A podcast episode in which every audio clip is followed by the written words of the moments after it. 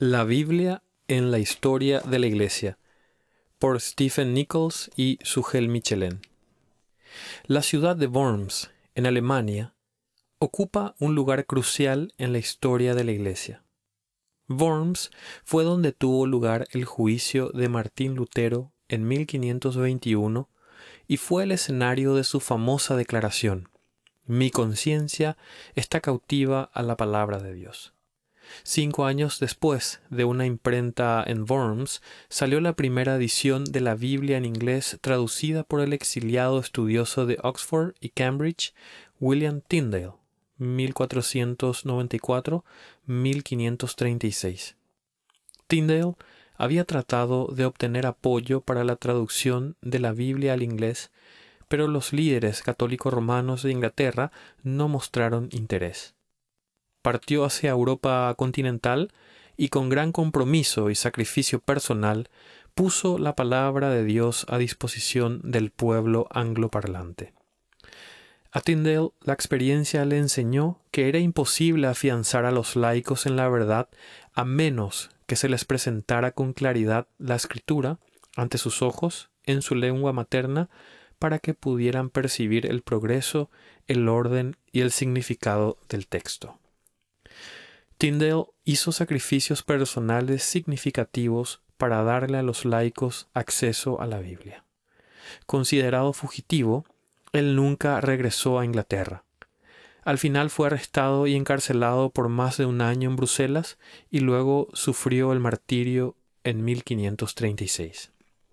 En 1557, en el monasterio de San Isidoro del Campo, en Sevilla, España, un grupo de monjes jerónimos, entre los cuales figuraban Casiodoro de Reina, 1520-1594, y Cipriano de Valera, 1531 y 1602, milagrosamente fueron guiados a Cristo y a abrazar las verdades de la Reforma.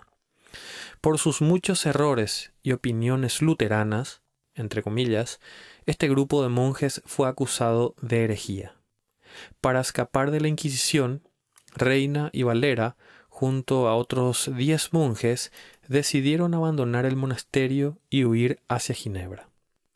Como veremos más adelante, este suceso fue crucial en la historia de la Biblia en español. Los anales de la traducción y propagación de la Biblia están llenos de relatos como los de Tyndale, Reina y Valera. En el siglo XXI contamos con abundantes copias y traducciones de la Biblia, y al examinar la historia de la Iglesia vemos la deuda que tenemos con los que nos han precedido. El desarrollo de la Biblia en la historia de la Iglesia, especialmente de la Biblia en español, se divide en tres partes. La Biblia antes de la Reforma, la Biblia en español, la Biblia en español en los siglos XIX, XX y XXI. 1. La historia de la Biblia antes de la Reforma. Durante los primeros siglos de vida de la Iglesia, los libros eran como diamantes, joyas escasas y costosas. Todos los aspectos del proceso, desde la producción del papel y la tinta hasta la escritura misma, requerían de gran habilidad y muchísimo tiempo, y todos los pasos se completaban a mano. El celo de la Iglesia por copiar y leer la palabra de Dios llevó a la popularización de un nuevo avance tecnológico, el libro. En efecto, la palabra griega que significa libro es biblion, de la que se deriva la palabra española Biblia. Antes de los, de los libros modernos existían los engorrosos rollos y después los papiros, que si bien eran el material estándar para escribir cartas, también demostraron ser problemáticos, ya que era difícil manejar las muchas hojas sueltas necesarias para escribir libros completos del Nuevo Testamento cerca del siglo II después de Cristo, surgió el códice, el libro, que unía por un lado las hojas o páginas separadas. Para, eh, para fines del siglo IV, el griego, el idioma del Nuevo Testamento, había dado paso al latín en Occidente como la lengua común. A pesar de que ya existían algunas traducciones parciales al latín, No fue sino hasta el año 384 que Jerónimo, Jerónimo completó la primera traducción al latín de toda la Biblia. Su primera edición presentaba una, una, traducción al latín de la Septuaginta para el Antiguo Testamento y del Nuevo Testamento griego. En el año 405, Jerónimo produjo otra edición, que esta vez ofrecía una traducción al latín del texto hebreo mismo del Antiguo Testamento. La traducción de Jerónimo llegó a ser conocida como la Vulgata, dando a entender que era una versión en el idioma común o vulgar del pueblo. A pesar de que la traducción al latín de Jerónimo fue, precedida por traducciones a otros idiomas, la prevalencia de la lengua latina hizo que su texto se transformara en la traducción, bíblica, más ampliamente usada antes del periodo de la Reforma. No obstante, con el paso de los siglos, cada vez menos personas podían leer o hablar latín. A la larga se transformó en el idioma de los estudiosos y de los oficiales de la Iglesia, una minoría considerablemente pequeña durante la Edad Media. Esta barrera lingüística, unida a los enormes costos y las dificultades de la producción de libros, redundó en el trágico hecho de que solo unas pocas personas tuvieran acceso a la palabra de Dios. Solo un puñado de personas intentó nadar contra esta corriente al inicio de la historia anglosajona. El primer ejemplo es el poeta y músico Caedmon, quien murió alrededor del año 680. Él versificó en inglés antiguo algunas porciones de las escrituras, incluyendo los salmos. Veda intentó hacer lo mismo y además describir una historia de la iglesia en Inglaterra. Eh, también tradujo el Evangelio de Juan al inglés, eh, al inglés antiguo, cerca del año 730. En el siglo X se cree que el rey Alfredo fue el traductor de una versión de los primeros 50 salmos. También en el siglo X, un sacerdote llamado Alfred le, añadió una glosa interlineal en inglés antiguo a los evangelios de Lindisfarne. Finalmente, los evangelios de Wessex, que se complementaron, oh, perdón, se completaron alrededor del año 990, ofrecieron una traducción completa de los cuatro evangelios al inglés antiguo. Estos intentos, sin embargo, fueron empresas solitarias. Debido al analfabetismo y a la barrera lingüística del latín, la gran parte del pueblo de Dios continuó sin tener acceso directo a la palabra de Dios. Al mismo tiempo, la Iglesia misma siguió alejándose cada vez más del anclaje de la Escritura. En 1229, durante el Sínodo de Toulouse, la Iglesia Católica Romana prohibió las Biblias en las lenguas vernáculas, fueran estas completas o parciales. Si bien esta prohibición estaba principalmente dirigida contra los albigenses, un grupo herético que, en términos simples, promovía el gnosticismo en Francia, este decreto reveló el deseo de la jerarquía eclesiástica de impedir que los laicos tuvieran acceso directo a la escritura. La prohibición tuvo efectos de amplio alcance. Una generación atrás, Pedro Baldo de Lyon, Francia, había encargado la realización de una traducción del Nuevo Testamento del latín al francés o la había producido él mismo, alrededor de, del año 1180. El sínodo de Tolosa declaró esa traducción ilegal y tener una copia de ella o distribuirla se convirtió en un delito capital. El decreto de 1229 afectaría especialmente las labores de John Wycliffe, conocido en la historia de la Iglesia por la Biblia que lleva su nombre. La Biblia de Wycliffe fue una traducción completa de la Vulgata latina al inglés, 1382-1395, totalmente copiada y producida a mano.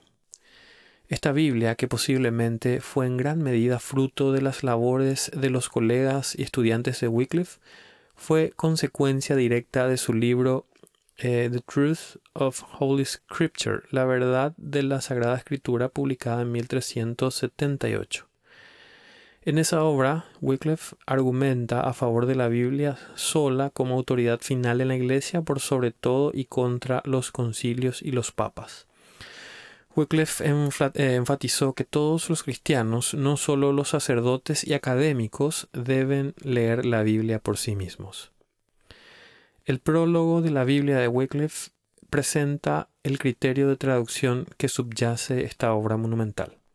Y se cita. Ha de notarse que la mejor manera de traducir del latín al inglés es hacerlo de acuerdo con el significado y no meramente según las palabras, de forma que el significado sea tan claro en inglés como en latín, o incluso más. Al mismo tiempo, no hemos de apartarnos de la traducción literal más allá de lo requerido. No es menester apegarse siempre a la letra de la tradición, en la traducción, perdón, sino que cueste lo que cueste, el significado ha de quedar completamente claro, ya que las palabras de la traducción deberían servir para expresar el significado deseado. De otra manera, las palabras son inútiles o falsas. Fin de la cita. Por su teología y sus publicaciones, Wycliffe fue forzado a dejar su puesto en la Universidad de Oxford muriendo por causas naturales en 1384. Sin embargo, la Iglesia Católica Romana se sintió obligada a darle el castigo que merece un hereje, entre comillas, y sus huesos fueron desenterrados y reducidos a cenizas en 1428. Eh, William Wordsworth expresa poéticamente lo ocurrido en las cenizas de Wycliffe. Y cito. Del arroyuelo las cenizas van directo al Avon, que las pasará, al río Severn y de allí hacia el mar. El mar abierto las recibirá, serán emblema al fiel y al fiel, y al infiel, perdón, que la doctrina de aquel hombre audaz, santificada en la verdad fiel, por todo el mundo se difundirá. Fin de la cita. La verdad se difundió. Durante el siguiente siglo, tres acontecimientos subsecuentes cambiarían para siempre el desarrollo de la Biblia en la historia de la Iglesia. La imprenta, la publicación del Nuevo Testamento griego y Martín Lutero y la Reforma protestante. La imprenta prácticamente provocó una explosión virtual de libros. Esta nueva tecnología facilitó la propagación de las ideas de los reformadores y, de manera crucial para la reforma, la propagación de la palabra de Dios. Las estimaciones varían, pero había más de mil imprentas en toda Europa e Inglaterra listas para publicar los escritos de los reformadores y la Biblia. La disponibilidad creciente del, del texto griego permitió, permitió que los estudiosos trabajaran con el texto original en lugar de una traducción al latín. Este avance demostró ser crucial para la erudición, eh, erudición bíblica, pero también para la elaboración de traducciones confiables. Finalmente, Lutero y la Reforma volvieron a poner la atención de la Iglesia donde, donde debía estar, en la palabra de Dios. La doctrina reformada de la sola escritura trajo la Biblia de regreso al centro de la vida de la Iglesia. Esto tuvo como consecuencia inevitable una demanda de Biblias, en especial de Biblias en las lenguas vernáculas. 2. Eh, la Biblia en español. A finales del siglo XV, los reyes católicos de España, Fernando e Isabel, prohibieron terminantemente la traducción de la Biblia al castellano. La Iglesia Católica Romana ratificó dicha prohibición y por tanto arriesgarse a traducir o poseer una Biblia en español se convirtió en un delito que podía ser castigado con la pena por la Santa Inquisición, la cual fue introducida en España en 1237. La conquista de Constantinopla por los turcos en 1453 obligó a un grupo de estudiosos a huir, llevándose consigo un gran número de manuscritos griegos, tanto de la antigüedad clásica como del Nuevo Testamento. El estudio de esos materiales produjo, por un lado, el surgimiento del renacimiento humanista y, por otro lado, el despertar religioso del que surgiría la Reforma protestante. Unos años más tarde, en 1516, un año antes de que Lutero clavara las 95 tesis en la puerta de la Catedral de Wittenberg, Erasmo de Rotterdam, 1466-1536, publicó en Basilea su edición del Nuevo Testamento griego, lo cual sirvió de estímulo al estudioso del Nuevo Testamento en su idioma original. A partir de entonces aparecieron las primeras traducciones al español, comenzando con la de Juan de Valdés, 1509-1541, un discípulo de Erasmo que tuvo que huir de España alrededor de 1529 al ser denunciado ante la Inquisición luego de haber publicado un libro titulado Diálogo de Doctrina Cristiana. Valdés huyó hacia Italia, encontrando refugio finalmente en la corte de Nápoles, donde tradujo los Evangelios de Mateo y Lucas, las epístolas paulinas, sin incluir hebreos, y los salmos. Más adelante, en 1543, Francisco de Encinas, 1518-1552, publicó en Amberes su traducción del Nuevo Testamento completo, del cual existen muy pocas copias al día de hoy, porque tan pronto salió de la imprenta, los libros fueron prohibidos y sacados de circulación. El propio emperador Carlos V, a quien Francisco dedica su traducción, ordenó que se recogiera toda la edición y que se detuviera su circulación. En 1556, 53, perdón, en Ferrara, Italia, los judíos portugueses Jerónimo de Vargas y Duarte Pinel publicaron una versión del Antiguo Testamento en español. Esta versión se conoce como la Biblia de Ferrara por cuanto fue dedicada al duque de esa ciudad. Tres años después, en 1556, apareció en Venecia, Italia, otro Nuevo Testamento en español, traducido por Juan Pérez de Pineda, 1500-1567. Esta versión del Nuevo Testamento fue introducida en España de contrabando, promoviendo de esta forma el movimiento reformador entre los españoles. Uno de sus principales contrabandistas fue Julián Hernández, conocido como Julianillo, por lo corto de su estatura el cual estuvo dispuesto a correr grandes riesgos con tal de introducir Biblias en España. En 1560, Julianillo fue preso, eh, presa de la Inquisición católica en Sevilla y fue quemado vivo en la hoguera. Es importante destacar que uno de los depósitos usados por Julianillo eh, para esconder sus libros prohibidos se encontraba en un monasterio de frailes ubicado, en, eh, ubicado cerca de Sevilla llamado el Monasterio de San Isidoro del Campo, en Santiponce, donde Casiodoro de Reina y Cipriano de Valera eran monjes. Como vimos al principio, Reina y Valera, junto a otros monjes, a través del estudio de las escrituras y otras obras de la Reforma que Julianillo había escondido en el monasterio, fueron guiados a Cristo y a abrazar las verdades de la Reforma. Este grupo de monjes convertidos fue acusado de herejía y para escapar de la Inquisición decidieron abandonar el monasterio y huir hacia Ginebra. En 1558, Casiodoro de Reina se trasladó a Frankfurt, habiendo comenzado ya la traducción del Antiguo Testamento al español. Luego, en 1559, se dirigió a Londres con otros tres fugitivos del monasterio, incluyendo a Cipriano de Valera un grupo de católicos españoles levantó una serie de acusaciones infundadas en contra de Reina y éste decidió abandonar Inglaterra con destino a Amberes, capital de Ámsterdam. Sin embargo, tampoco pudo permanecer allí mucho tiempo debido a que Felipe II de España le había puesto precio a su cabeza. En 1564, Casiodoro de Reina huyó a Francia y se refugió en el castillo de Montargis, al sur de París. Luego se dirigió de nuevo a Frankfurt, donde estableció un negocio de tejidos mientras continuaba con su diligente trabajo de traducción. Finalmente, luego de muchos años de arduo trabajo, Casiodoro de Reina terminó la traducción del Antiguo Testamento.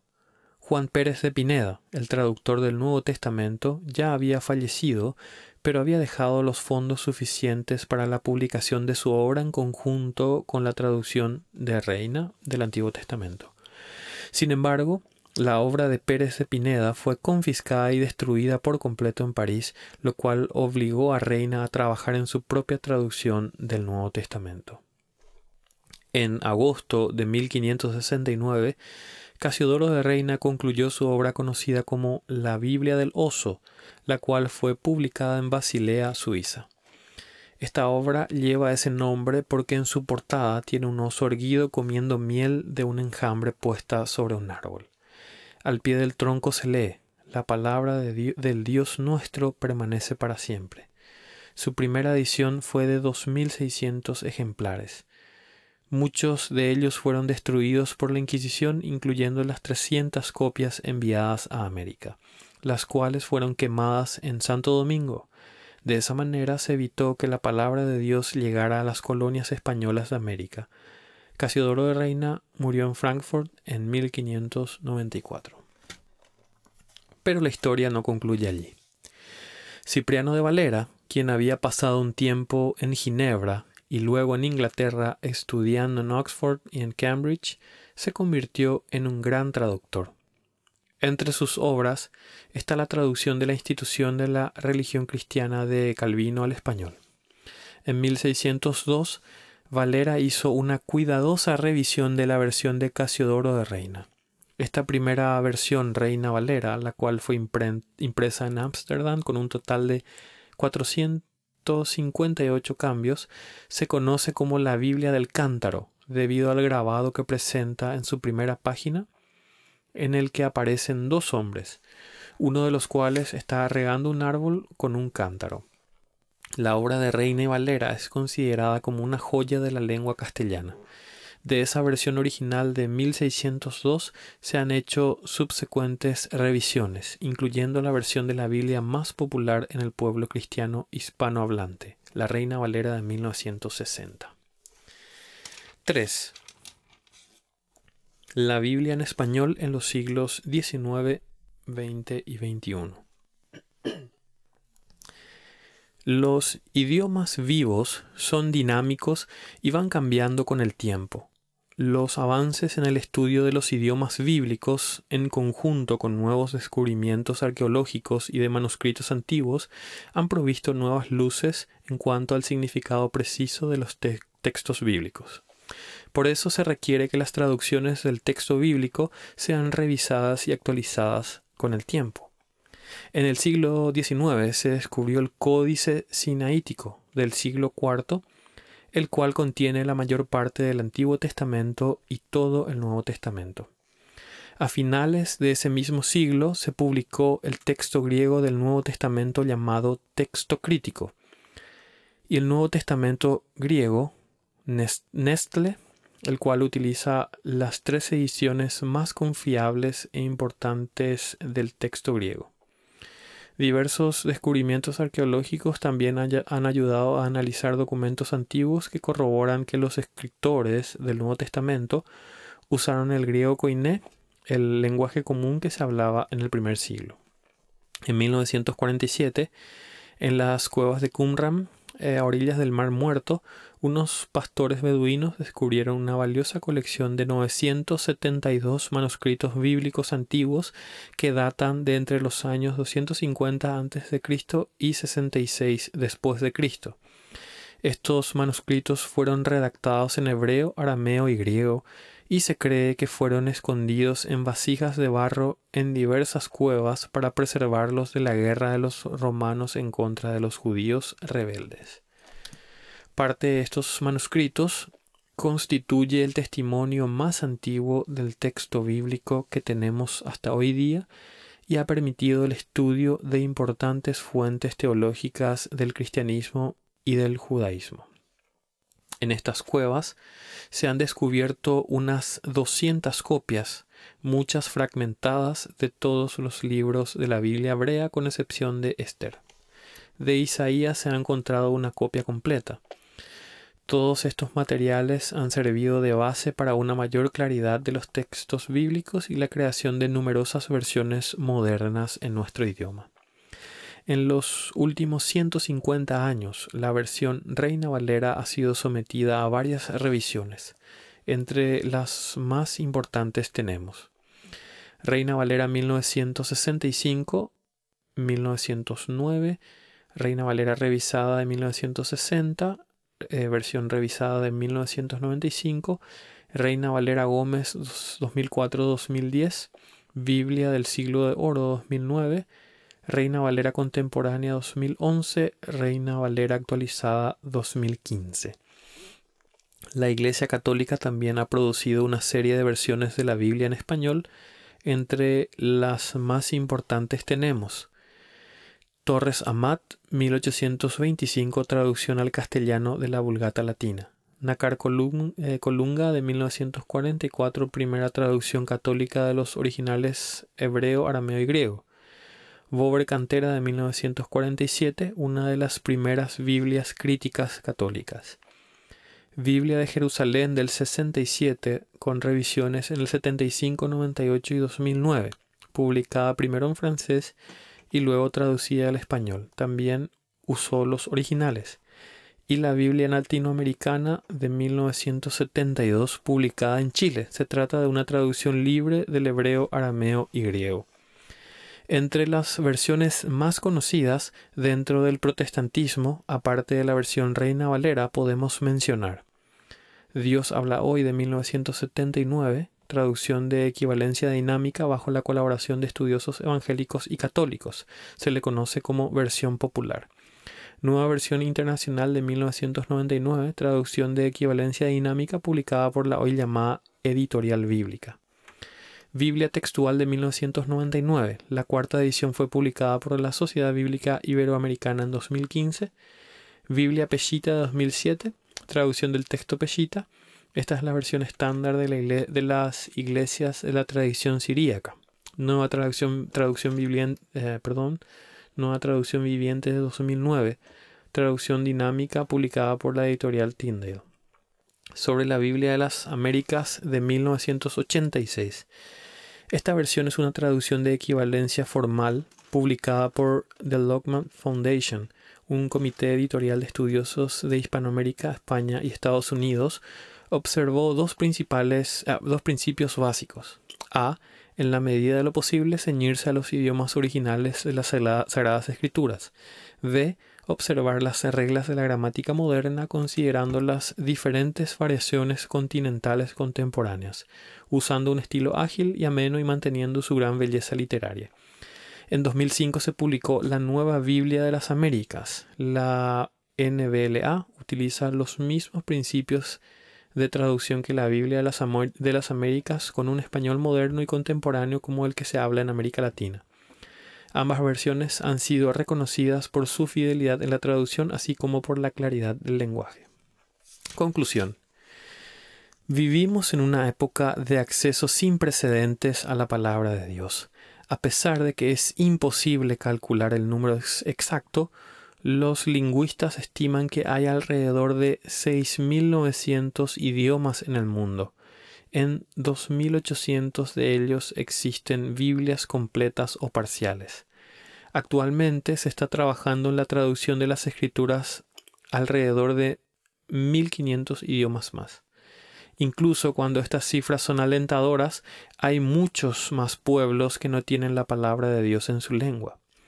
La iglesia no debería descansar hasta que la palabra de Dios esté disponible para y sea proclamada a todas las naciones. La historia de la Biblia en la iglesia es larga y tortuosa y ha dado como resultado, un tesoro de riquezas para los cristianos contemporáneos. Gracias a los sacrificios de personas como John Wycliffe, William Tyndale, Casiodoro de Reina y Cipriano de Valera, además de la energía y el trabajo silencioso de innumerables estudiosos que no conocemos, tenemos acceso a la palabra de Dios. Ahora es nuestra obligación y privilegio leerla y obedecerla.